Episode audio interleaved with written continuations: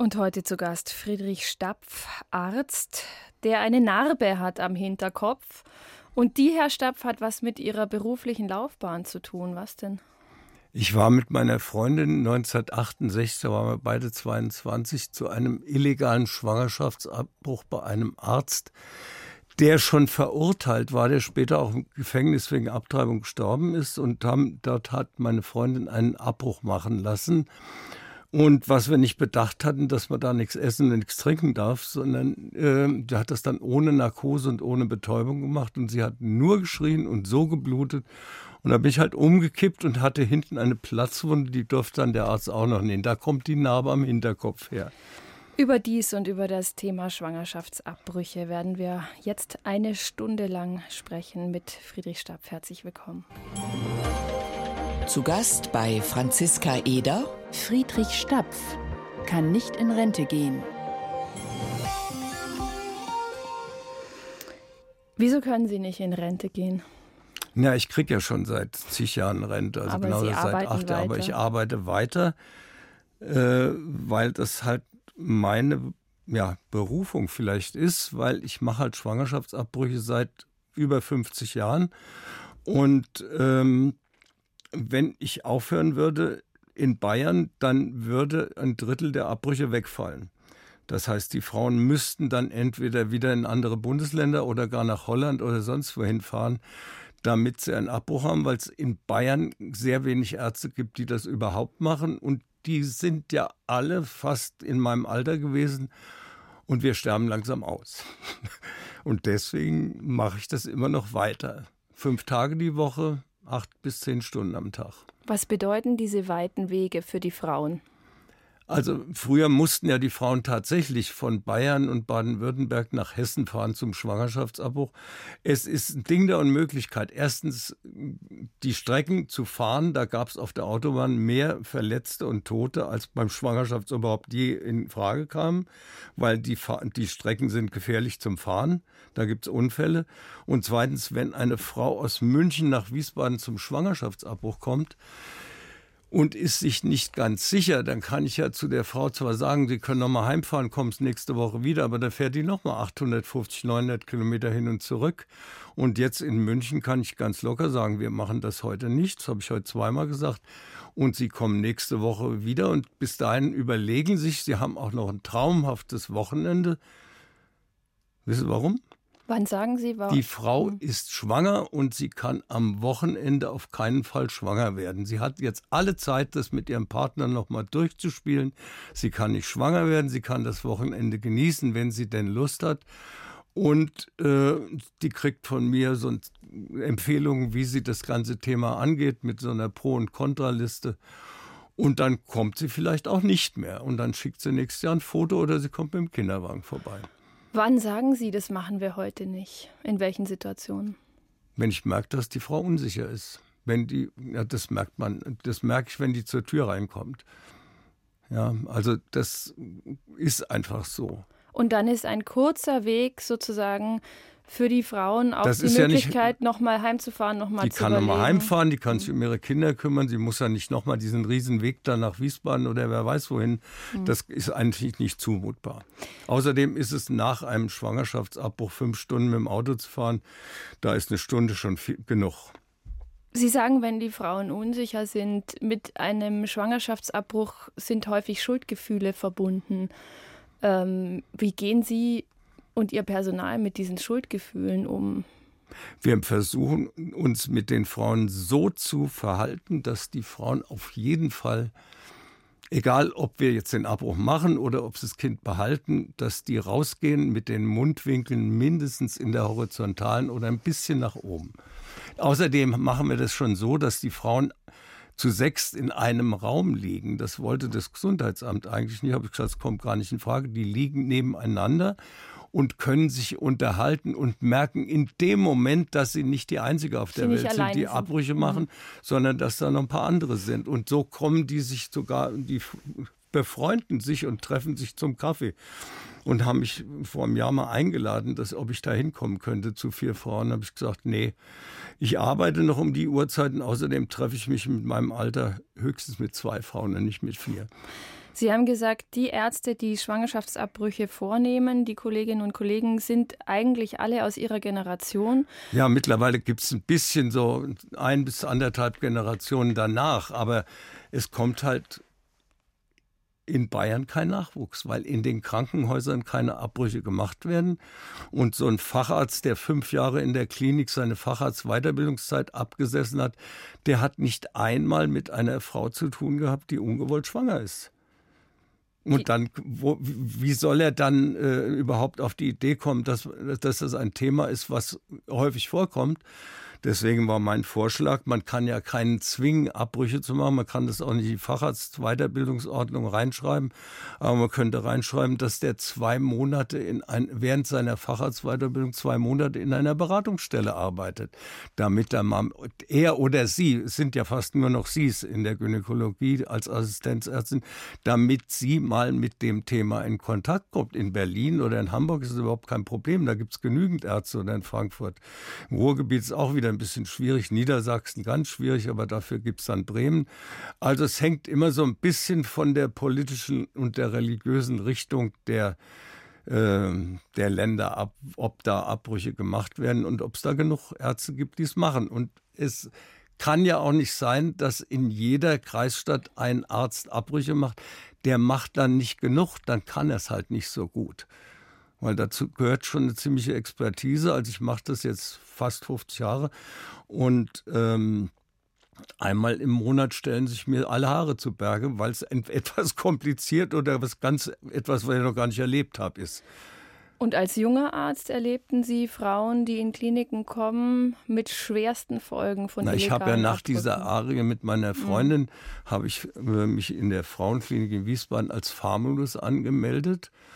Und die Formulatur muss man ja drei Monate machen. Und da war ich dann auf der Abortstation. Das war aber keine Fehlgeburtenstation. Das waren die Stationen, drei so Stationen gab es 75 Betten, die waren ständig voll mit übelsten Folgen nach illegalen Abbrüchen. Und so bin ich dazugekommen, weil ich war dann als Student Stationsarzt nachts und am Wochenende von dieser Abortstation als Student und durfte alleine wenn ich nicht konnte, habe ich halt jemand gerufen, aber ich war da wirklich alleine tätig, als Student schon. Und das war eine sehr prägende Zeit. Kann man den Arzt Friedrich Stapf und den Privatmenschen Friedrich Stapf voneinander trennen? Oder Nein, inwieweit hat sich das. Das geht gar nicht, weil ich meine, ich hätte das auch ohne den Rückhalt, in die letzten 30 Jahre, ohne den Rückhalt meiner Frau gar nicht machen können. Ja, weil das Privat, das Privatleben, Familienleben, die Kinder und das Privatleben mit der Ehefrau oder mit den Ehefrauen, das hat immer gelitten, weil der Job ist halt immer der erste. Eins zu eins der Talk auf Bayern 2. Heute mit dem Arzt Friedrich Stapf, der in München eine Tagesklinik für Schwangerschaftsabbrüche betreibt. Wir waren gerade in Wiesbaden, Herr Stapf. Mm, damals gab es noch illegale Abbrüche. Die Folgen für die Frauen waren dramatisch. Wie ging es dann weiter nach Wiesbaden? Nach naja, dann äh, wollte ich eigentlich schon, de, nachdem ich zwei Jahre Gynäkologie in der Klinik gemacht hatte als Assistenzarzt und doppelt so viel operiert hatte, wie man damals hätte müssen, und das ist viermal so viel, wie man heute machen muss. Also heute operieren die ja fast gar nichts mehr. Auf jeden Fall wollte ich dann in Wiesbaden eine Abtreibungseinrichtung aufmachen und dann hat mich die Landesärztekammer rausgeschmissen, weil ich keinen Facharzt habe. Und es brauchte ja immer ein Gesetz. Es war ein Abbruch, war in der Bundesrepublik erlaubt im Krankenhaus oder einer zugelassenen Einrichtung. Gesundheit ist Ländersache und da muss jedes Bundesland eine Zulassungsregelung finden, Gesetz und Verordnung. Und das gab es in, in Hessen nicht. In vielen Bundesländern gab es das so früh nicht. Und dann war ich noch bei den Jusos damals und dann habe ich dem Sozialminister gesagt, wir brauchen so. Er hat gesagt, dann schreib's. Und weil ich ja keinen Facharzt hatte und heute noch nicht habe, braucht kein Mensch für sowas eigentlich, wenn er das kann, ähm, habe ich dann dieses Zulassungsgesetz selber geschrieben. Da stand halt drin, es muss ein Arzt sein mit Erfahrung in der Gynäkologie, um diesen Facharzt zu vermeiden. Und dann hm. habe ich tatsächlich 1980 in Wiesbaden die erste Praxis für Schwangerschaftsabbrüche aufgemacht. Und dort kamen halt na, ein Drittel Patienten aus Hessen und der Rest kam aus Baden-Württemberg und Bayern. Und das musste man mal irgendwann ändern. Das ist dann zunächst mal daran gescheitert, dass ich die Praxis verloren habe weil ich sieben Wochen in U-Haft war wegen Das Kokain. war die Koksgeschichte. Das war die Koksgeschichte. Mhm. Zur gleichen Zeit, wie der Konstantin Wecker auch den, die Probleme mit mhm. seinem Kokain hat. Und damit war das aber auch beendet. Aber es war halt teuer. Das heißt, Sie waren in U-Haft. Äh, Sieben Wochen und hatte Kokain dann und dann hatten Sie einen Berg Schulden, wenn ich es richtig gelesen habe. Richtigen Berg schönen Schulden. Was ist ein Berg für Sie? Das wollen wir nicht näher. Äh, nicht näher erläutern. Nein, also ich habe dann ähm, die Schulden bei der Bank mit Vergleichen und mit fünf Jahren Arbeit als Vertretung und so abgetragen und beim Finanzamt auch. Das ging alles ganz gut und äh, auf jeden Fall mein Kollege, wir hatten ja, ich hatte ja mit einem Kollegen, einem Gynäkologen, diese Praxis in Wiesbaden aufgemacht, der hatte mich nicht ganz zu Unrecht dann auch rausgeschmissen. Und dann konnte ich aber auch die Praxis an einen Nachfolger verkaufen. Das hat er dann schon eingesehen. Und damit war ein Teil der Schulden schon mal getilgt. Stichwort Nachfolger, weil Sie es gerade sagen. Haben Sie für Ihre Klinik mal versucht, einen Arzt, eine junge Ärztin ohne, auszubilden? Geht gar nicht. Also geht ich finde keinen. Hm. Also ganz abgesehen von persönlichen äh, Verwandten, das hat auch nicht geklappt, aber äh, auch Kollegen na, es gibt genügend Kollegen in Berlin, die mich mal vertreten. Da war jetzt zweimal zwei Wochen eine Kollegin aus Berlin da.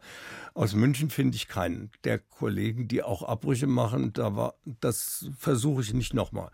Da kann ich nicht eine Minute weg.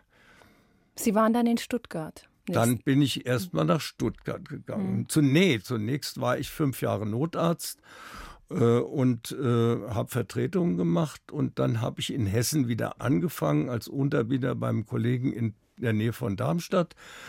Und dann habe ich mir gedacht, na, in Südhessen gibt es so 20 Ärzte, die Abbrüche machen, da gehst du lieber direkt an, in das Nest, wo die alle herkommen, nach Baden-Württemberg. Und da gab es ja nun dieses Gesetz nicht, dieses Landesgesetz nicht. Und dann habe ich den katholischen Bürgermeister der Stadt Stuttgart, den Gesundheitsbürgermeister Dr. Thieringe, dazu bewogen und überzeugt, dass er mir in die städtische Frauenklinik eine Ambulanz baut. Das hat vier Jahre sich gezogen mit Gemeinderatsbeschlüssen und Diskussionen. Das sind sechs Ordner, die ich zu Hause habe. Da habe ich neulich mal durchgeguckt. Das ist abenteuerlich, was da alles passiert Herr Stapp, da mag ich mal kurz einhaken, weil ich glaube, man liegt nicht falsch, wenn man sagt, Ihre Feindschaften, Ihre Intimfeinde liegen eher auf der Seite der Kirche oder der CSU. Aber Sie sagten gerade, es war ein CDU-Politiker, der ja, Sie damals unterstützt hat. Dem habe ich einen Brief geschrieben und in dem Brief stand, also der ist auch, hat auch ein humanistisches Abitur, der Dr. Thiringer gehabt, mhm. der ist leider mit 96 vor zwei Jahren gestorben. Auf jeden Fall habe ich einen sehr netten Brief geschrieben, der hat ihm imponiert, da stand halt drin, es kann doch nicht sein, dass in den südhessischen Praxen wo Abbrüche gemacht werden, die vorzugsweise Patientensprach Schwäbisch ist. Das hat ihn getroffen. Und der, daraufhin hat er sich überzeugen lassen, dass wir das durchgezogen haben bis zu einem Gemeinderatsbeschluss, wonach dann die Stadt Stuttgart mir in die städtische Frauenklinik gegen den Willen des Chefarztes eine Einrichtung für, Schwangerschaftsabbrüche reingebaut hat. Und die haben damals 1,5 Millionen D-Mark ausgegeben dafür. Und dann gab es noch eine weitere Station in Stuttgart und dann sind Sie nach München gegangen. Ja, und dann äh, hat mich das nach wie vor geärgert, dass wir in Stuttgart so viele bayerische Frauen hatten. Und dann habe ich mir gedacht, was machen wir denn jetzt? Da muss man doch was tun. Und 91, 92 war ja dann die Beratung, nachdem die reine Fristenlösung verboten war, worden war, 92, 93 war dann die Beratung in Karlsruhe und dann im Bundestag, wie man es weitermacht. Und da habe ich mich erheblich eingemischt. Da muss, musste man damals nur irgendwo anrufen bei der FDP, bei einer Bundestagsabgeordneten. Schon war man da mitten im Trubel drin, weil man sich halt auskannte. Und dann haben wir diesen Satz, dass es im Krankenhaus sein muss oder in einer zugelassenen Einrichtung gestrichen. Und seit 93 steht da nun mein Satz drin, es ist erlaubt in einer Einrichtung, die die erforderliche Nachsorge gewährleistet. Und dann bin ich nach München gekommen. Und es ist auch sozusagen nach Beratung auf verschiedenen Wegen erlaubt, ein Schwangerschaftsabbruch, nämlich einmal die Ausschabung und dann gibt es noch den Weg sozusagen Na, per den, Tablette. Ja, also es gibt einen medikamentösen Abbruch genau. mit Tabletten. Das ist ein heikles Thema. Das geht offiziell zugelassen nur bis zur siebten Woche nach der Periode oder bis zum 35. Tag nach der Befruchtung. Und das zieht sich halt über 10, 14, 21 Tage, bis man sicher weiß, dass alles okay ist. Das ist, also es wird zum Teil so gemacht von einigen Gynäkologinnen und Gynäkologen, als ob das eine Bonbonverteilungsmaschine wäre. Das geht nicht, weil dann geht was schief und dann landen sie wieder bei mir. Und Sagen Sie, dass das eine Strapaze ist für die Frauen? Verstehe ich Sie da gerade richtig? Für den Arzt eher, weil die, mhm. für die Frau, das tut weh, das blutet, das lässt sich ja nur nicht vermeiden. Aber man muss halt als Arzt gucken, ob es auch funktioniert und ob es auch gut funktioniert. Was man muss vorher vor allem darüber urteilen können, ob das der Frau für diese Frau speziell zumutbar ist. Und wenn ich sage, nee, dann mache ich es halt, dann soll es jemand anders machen. Aber dann kann man es eben auch operativ machen. Da wir machen ja bei Frauen, das ist eine Besonderheit von uns, Frauen, die keine Kinder haben, die müssen bei uns grundsätzlich zweimal kommen. Die kommen einmal zu einem Vorgespräch, nachdem sie schon bei der Beratung waren.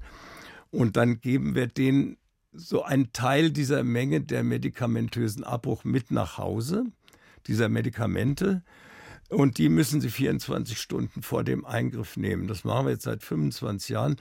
Das haben wir deswegen angefangen, damit der operative Schwangerschaftsabbruch optimal vorbereitet ist. Das ist nämlich dann schon eine beginnende Fehlgeburt. Ab dieser Einnahme gibt es kein ab, Zurück mehr. Ab der Einnahme 24 Stunden vorher gibt es kein Zurück mehr. Und vom ersten Tag, als wir das mit der Tablette gemacht haben, bringen doch tatsächlich von 100 Frauen 10 bis 15 die Tablette zurück einen Tag später und sagen den Termin ab. Vorher sind es von 101 oder 2 gewesen, die abgesagt haben.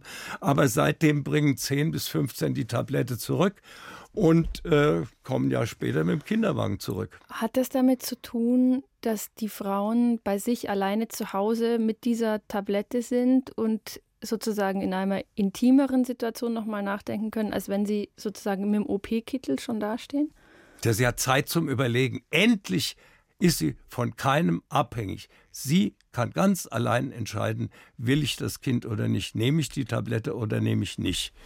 Das ist ein entscheidender Punkt. Dann kriegen wir halt doch paar, deutlich mehr Frauen raus, die sich dazu entscheiden.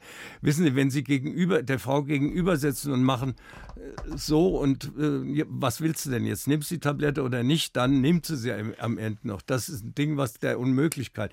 Deswegen geben wir die Tablette mit und lassen die Entscheidung und haben da viel Erfolg damit. Also das schafft sonst keiner 15 von 100 zu überzeugen. Sie überzeugt sich auch selber. Herr Stapf, ich gucke auf die Uhr da oben, auf die rote. Ich weiß, ist eh Haben Sie gesehen? Kurz. Nein, nicht deshalb, aus einem anderen Grund. Annähernd 20 Minuten dieser Sendung sind verstrichen und wir haben immer über Frauen geredet und nie über Männer. Nun sind aber Männer, habe ich mir sagen lassen, bei der Entstehung eines Kindes durchaus beteiligt. Haben Sie mit den Männern zu tun? Überhaupt nicht.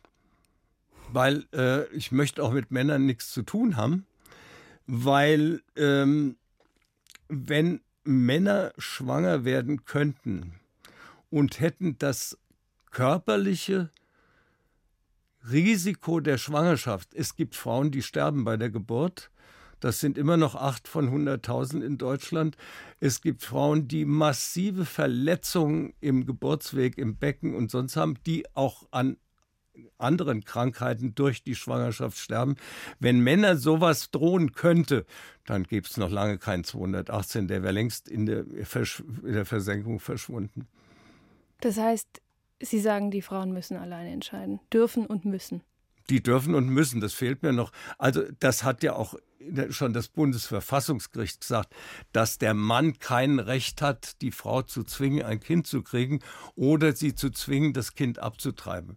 Das muss die Frau alleine machen. Vielleicht in optimaler Zusammenwirkung mit ihrem Partner, aber wenn das, wenn das funktioniert, aber so schwierig es häufig ist, wenn der Typ weggelaufen ist und nichts damit zu tun haben will, dann muss sie sich entscheiden. Und da versuche ich ihr eben auch zu helfen. Und da ist die Tablette vorher sehr nützlich. Es mag den einen oder anderen Mann geben, der auch um das Kind trauert, das nicht zur Welt kommt, weil die Frau sich dagegen entschieden hat, oder? Der Mann muss es aber nicht kriegen. Hm. Und dessen Leben ändert sich. Der kann abhauen. die Mutter kann auch, auch abhauen nachher und das Kind dem Mann zurücklassen. Aber wo gibt es denn sowas? Habe ich äh, vielleicht ein oder zweimal im Leben gehört, dass die Mutter weg ist. Aber der Mann kann sich immer verdrücken. 1 zu 1. Der Talk auf Bayern 2. Franziska Eder im Gespräch mit Friedrich Stapf. Über 120.000 Abtreibungen in 50 Jahren. Ihre Kritiker würden sagen 120.000 Morde in 50 Jahren. Was sagen Sie dann?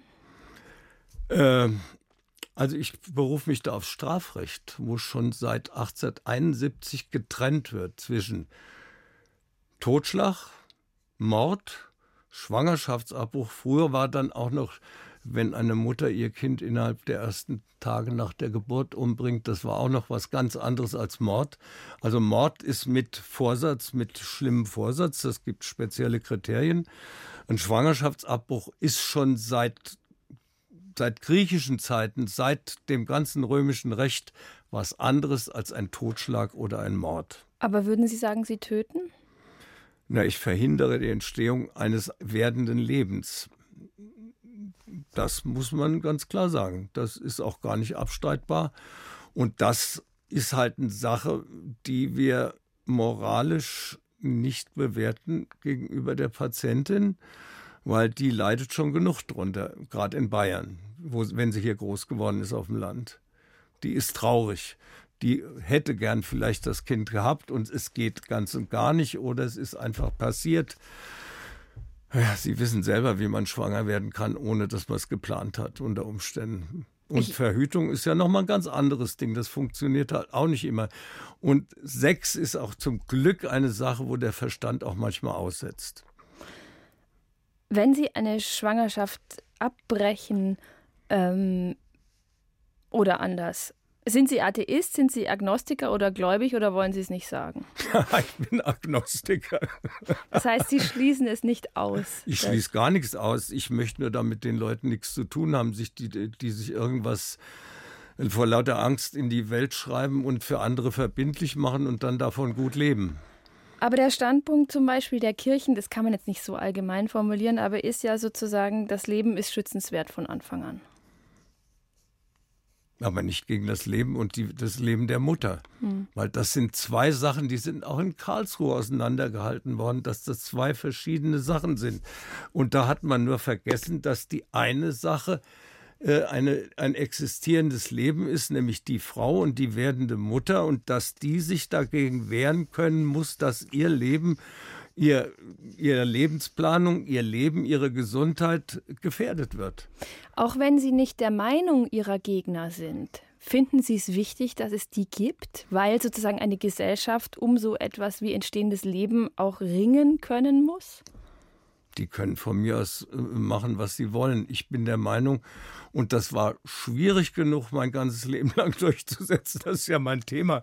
Ich bin der Meinung, die Frau muss die Möglichkeit haben zu entscheiden und versuche sie dabei kritisch zu begleiten und auch manchmal zu sagen, hm, würde ich gern nicht mehr, würde ich gern nicht machen. Gibt es einen Austausch mit Ihnen und Vertretern von der Kirche oder? Das hat keinen Sinn. Weil? Weil die sind genauso apodiktisch wie ich, genauso extrem und die werden auch nicht einen Millimeter rücken. Für die bin ich halt, äh, ja, also in Bayern bin ich nicht das schwarze, sondern das rote Schaf für die. Es gibt auch den Standpunkt, dass man sagt, einem Schwangerschaftsabbruch müssen gewisse Hürden vorausgehen. Sozusagen allzu leicht dürfe man es nicht machen. Das, den Spruch kenne ich von einer früheren Ministerin, mhm. die vor zwei Jahren gestorben ist, glaube ich. Die sich aber sehr für äh, soziale Zwecke hat sie Frau Stamm sehr eingesetzt, aber in dem Thema, da ist sie auch von ihrer Partei alleingelassen worden und musste dann alleine gegen mich in Karlsruhe ankämpfen und da hat sie dann auch bei meinem äh, Verfassungsgerichtsprozess keine Chance gehabt. Das heißt, Sie haben nie ein Problem damit gehabt, diesen Vorgang durchzuführen. Nö. Also ich, gut, ich ab und zu denke ich mal nach. Also wir machen das ja aus medizinischen Gründen bei Trisomien auch mal bis zur 16. Woche. Mhm. Und wenn ich so höre, dass äh, in den Reformbewegungen innerhalb der Ampel bei einigen Parteien die Frist, bis zu der ein Abbruch begrenzt werden soll, mhm. dass die das ganz streichen wollen und damit und ich sage dann, aber das ist vielleicht ein bisschen Risiko, sie werden keinen Arzt finden, der das machen kann. Und dann sagt man mir halt, äh, wir machen die Gesetze nicht nach den Fähigkeiten der Ärzte, aber es wird ja auch mal gefährlich so ein Schwangerschaftsabbruch. Also äh, das da, da denke ich dann schon mal dran, wenn ich sowas in Teilen entferne und mir dann, ich gucke ja mir das ganze abgesaugte Gewebe an, ob alles da ist, das muss man ja machen. Und dann denke ich schon mal, hm, das erste nach, dem, nach der Geburt meines Sohnes, meines ersten Sohnes, äh, habe ich mir das auch mal ein paar Tage überlegt, machst du das weiter. Aber das Leiden ist zu groß, was entsteht, wenn ich es nicht mache. Aber es gibt die Momente, wo Sie alleine sind und wo es in Ihnen arbeitet. Nicht mehr so viel. Also ich meine, manchmal denke ich nach. Aber äh, die Mutter, die dann ein Trisomie-Kind, Trisomie 18, wäre eh irgendwann in der 25. Woche gestorben und das kann man ihr ersparen, dass es dann auch noch gebären muss, das tote Embryo. Und äh, das, nein, ich habe da nie ein Problem damit und kein schlechtes Gewissen damit und ich träume auch nicht davon. Gibt es das Bedürfnis von Frauen, ihre abgetriebenen Fötenembryonen-Kinder zu beerdigen? Haben Sie das erlebt? Äh, also in Bayern hat man wirklich, hat vor, ich weiß gar nicht, wie lange es her ist, vor 10, 15 Jahren hat man das Friedhofsgesetz geändert ja. und da habe ich mit der Frau Mendle, das ist so eine CSU-Abgeordnete aus Starnberg, darüber geredet, die wollte davon nicht weg. Also wir müssen das den Frauen anbieten. Ich mache es nicht, außer bei einer medizinischen Indikation. Da frage ich dann zunächst mal den Ehemann oder den Partner, ob sie das möchten. Und dann gibt es tatsächlich auch Leute, und dann lassen wir das vom Bestattungsinstitut abholen, die embryonalen Überreste. Wir machen einen Zeitsprung, Herr Stapf, und zwar ins Jahr 1971. Da gab es 374 Frauen, die im Stern bekannt haben, wir haben abgetrieben. Haben Sie die Geschichte damals gelesen? Gesehen? Ja, selbstverständlich. Da war ich noch nicht politisch tätig in dem Thema. Das war ja ein bisschen vor meiner Zeit. Ja, da war ich glaube ich, Notarzt oder war Assistenzarzt in der Frauenklinik. Da hat man das schon zur Kenntnis genommen, aber ich wusste schon, worum es geht, weil ich hatte ja die Dramen schon miterlebt mit den Frauen, die nach illegalen Abbrüchen in die Klinik kamen. Ich habe da auch Frauen sterben sehen dran. Und wenn Sie so eine 22-jährige hochfieberhafte Frau sehen, die genau weiß, dass das höchst noch eine Stunde gut geht mit ihr, mit dem septischen, mit der septischen Abtreibung und wo sie auch wissen, sie können da nichts mehr machen, dann äh, das ist beeindruckend. Eine Stunde, zwei Menschen im Gespräch auf Bayern 2. Franziska Eder trifft Friedrich Stapf, 68er durch und durch. Da lacht er. Warum lacht er da? Ja, weil die Zeiten sind ein bisschen lange her. Mhm. Und wenn man dann so 77, drei Viertel wird, dann, mm, ja, dann wird es auch ein bisschen schwierig, die Zeiten. So Musik hört man, kann man noch, also da wollen wir jetzt nicht näher drauf eingehen. Drogen gibt es keine mehr. Drogen gibt es keine mehr. Ähm, wir gehen noch weiter zurück. Sie sind Jahrgang 46, ja. geboren in München. Ja. Erinnern Sie Ihre ersten Erinnerungen als Kind? Meine allererste Erinnerung war im Botanischen Garten mit zwei Jahren, kurz bevor wir nach Wiesbaden gezogen sind. Da habe ich mit irgendeiner roten Seifenschale gespielt im Botanischen Garten, da im Café. Und es gab Buttermilch. Und dann fand Ihr Vater ehemaliger Presseoffizier der Wehrmacht in München keine Anstellung mehr. Nee, nee, der hatte schon, äh, der war ja noch mal äh, straf irgendwie in Kriegsgefangenschaft kurz und weil er ja Presseoffizier und mhm. in der Partei war und der hat dann eine Stelle in Wiesbaden gekriegt, weil die Amis hatten ja einen Haufen Verlage aus Leipzig mit, bevor die Russen, als sie ab, abziehen mussten aus Leipzig, haben die Insel Surkamp, Brockhaus und Brockhaus in Wiesbaden. Und mein Vater ging dann zu Brockhaus nach Wiesbaden und hat meine Mutter und mich dann ein halbes Jahr später nachgeholt. Zum Glück. Sonst wäre ich in Bayern aufgewachsen und am Ende heute noch in der CSU. Das wäre ein Drama. Sie sind ein kämpferischer Mensch. Haben Sie sich an Ihrem Vater auch abgearbeitet? Nö. wir haben uns eigentlich, der hat mich, ich habe ihn nicht viel mitgekriegt, weil der hat ja rund um die Uhr fast gearbeitet, um die Firma Brockhaus aufzubauen mit den Lexika. Vorher sagten Sie, Sie sind auch ein Vater, der eigentlich rund um die Uhr arbeitet. Ja, ja, ich. Eine Gemeinsamkeit. Äh, ne? Ja, gut, ob das daher kommt, vielleicht, ja. Sie haben ein Abitur von 3,6, stimmt das? Ja. Da wurden die Medizinstudenten noch nicht nach Noten ausgewählt. Also es gab gerade diese Auswahlstelle für und aber die Uni Mainz, wo ich mich beworben habe, die haben alle 900 Bewerber einzeln mit zwei Professoren unterhalten lassen und da hatte ich natürlich gleich einen Platz. Mhm. Also da ging es nicht um, ich hatte in Chemie eine Eins, in Physik, also in Biologie eine Eins und ich hatte ja kurz vorm Abitur, halbes Jahr vor dem Abitur, zwei Fünfer und eine Sechs. Und dann habe ich ein halbes Jahr Nachhilfe gehabt und die Abiturarbeiten waren dann zwei plus und eins. Also man kann jede Sprache, Latein, Griechisch in einem halben Jahr lernen, wenn man sich Mühe gibt und einen gescheiten Nachhilfelehrer hat. Man muss da nicht so lange lernen. Also es war alles ein bisschen kompliziert. Und warum war es die Medizin? Ach, ja, warum war es die Medizin? Weil es einfach also ich habe ja nebenher noch ein bisschen auf der TH in Darmstadt Elektronik und Elektrotechnik studiert und dann gemerkt, also wenn du jemals selbstständig werden willst, eine eigene Firma Siemens aufmachen, wirst du nicht schaffen. Das ist ein bisschen umfangreich. Aber eine Arztpraxis, da bist du auch mit Wissenschaft, mit Medizin, Chemie, Physik, musst du können, kannst du eh schon, da kannst du leiten.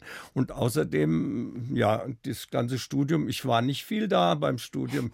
Ich war Fakultätssprecher, ich war Fachschaftssprecher, ich saß im Senat in der, und habe äh, das Mainzer Schloss für das für das Faschingsfest gemietet, für, die, für den Lumpenball der Mediziner und richtig gut Geld verdient damit und im Sommer äh, irgendwelche Flussfahrten Riverboot-Schaffeln gemacht. Also ich war immer gut beschäftigt und habe Mischpulte gebaut und verkauft an Münchner Diskotheken, weil sowas gab es noch nicht zu kaufen. Wo Mir haben Sie die gebaut? Wo, bau, wo, baut man Mischpulte für Münchner Diskotheken? In der Garage, im Wohnzimmer? Wo Nein, in seinem gebaut? Zimmer, auf dem Schreibtisch. Ah. Ja, ganz einfach. Löten bei Radio Rim in München eingekauft und das Zeug zusammengebaut und dann verkauft.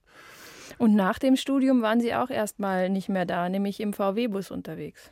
Ach so, ja, richtig. Ja, das äh, bin ich mit dem VW-Bus nach Indien gefahren. Ja, das war alleine.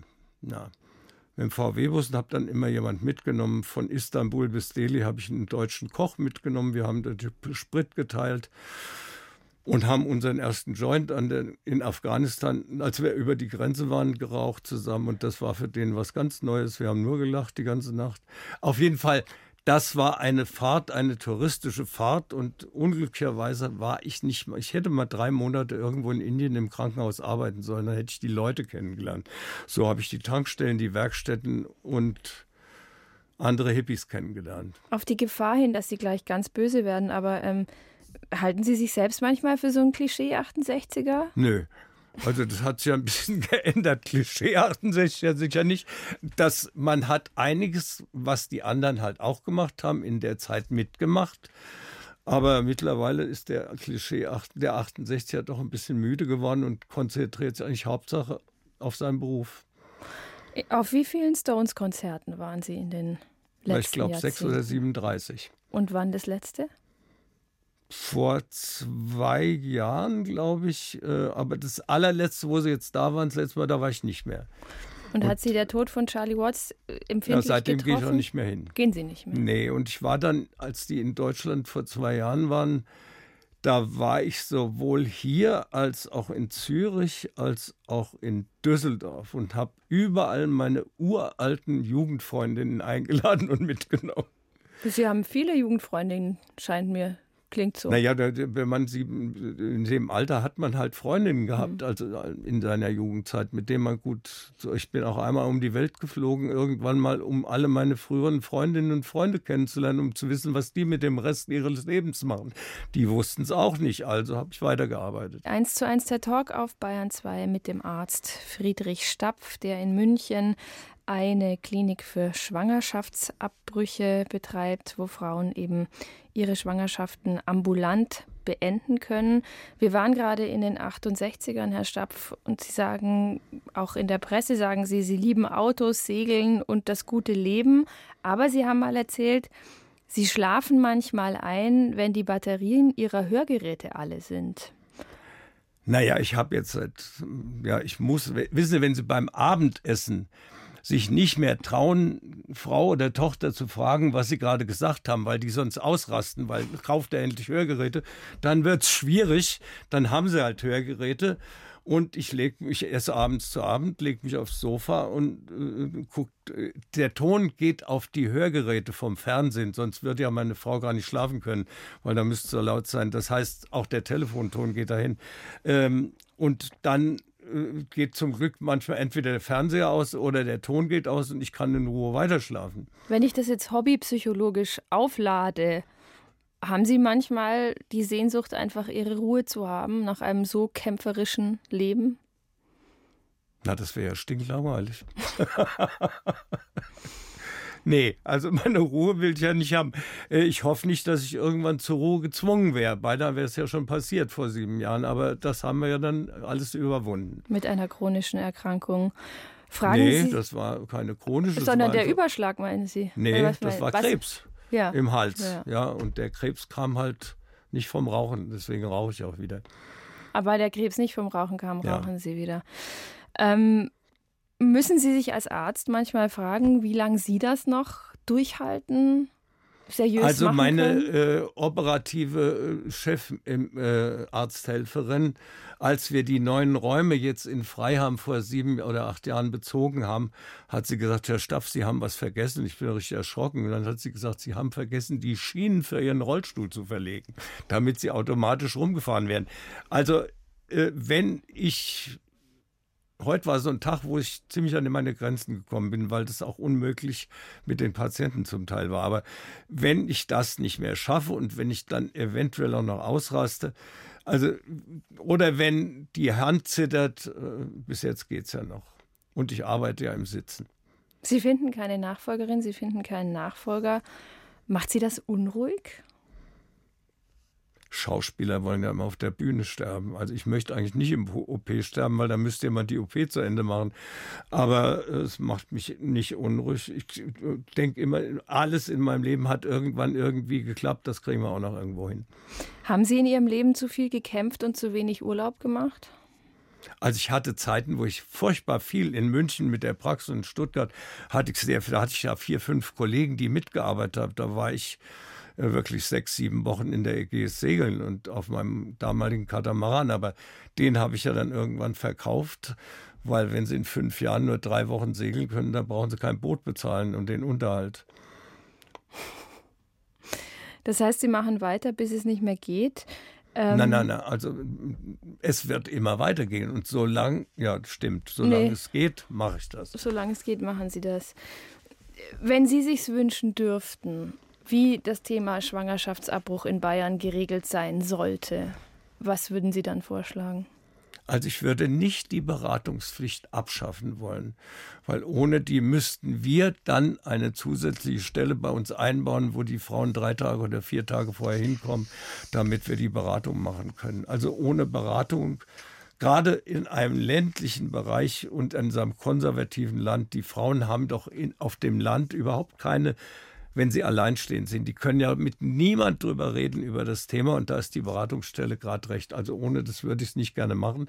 Es ist natürlich schwierig, so eine Zwangsberatung bei linksfeministischen jungen Frauen durchzusetzen. Die verstehen das nicht. Aber die sollen mal aufs Land gehen und mit den Frauen reden, wenn die heulen zu uns kommen. Das heißt, Sie haben mit Frauen zu tun, die sagen, was brauche ich diese Beratung?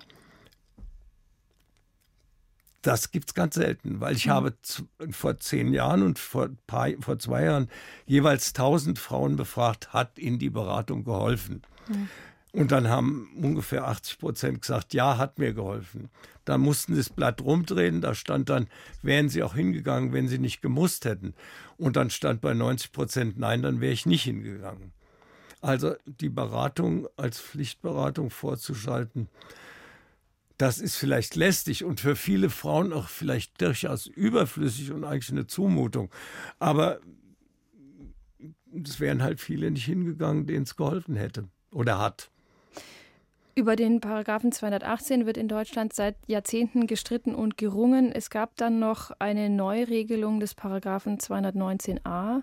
Da geht es um die Werbung, um die Information, die Ärzte ähm, geben dürfen. Sind Sie mit dieser Regelung einverstanden? Na, ich war da ja ziemlich wesentlich mit beteiligt. beteiligt. Ja. Und ich war auch eingeladen vom, von der Ampel zum, zu der Verkündung und äh, anschließend zu einem kleinen Empfang. Das war so ein kleiner Knick in die richtige Richtung. Hat natürlich für mich überhaupt nichts gemacht, weil wir einfach keine Webseite, die wir jetzt machen dürften, wo wir das aufklären könnten, die äh, werde ich nicht machen, weil noch mehr arbeiten, als ich jetzt schon tue, kann ich nicht. Und das würde uns mehr Arbeit machen. Also kämen mehr Patienten. Letzte Frage. Gibt es die Gefahr in Anführungszeichen, dass Investoren das Thema Schwangerschaftsabbruch für sich entdecken und Praxen machen? Oder Nie im Leben. Also sie werden keine, keine Ärzte finden, die es machen. Also so MVZ, mhm. also ich meine, die Kliniken machen es ja nicht. Manche Privatkliniken in München machen es. Da arbeiten, kommen Kollegen, bringen ihre Patientinnen mit. Aber sowas wie uns gibt es nur noch in Nürnberg. Friedrich Stapf, Arzt mit Klinik in München für Schwangerschaftsabbrüche. Ich danke Ihnen herzlich für Ihre Zeit. Gerne.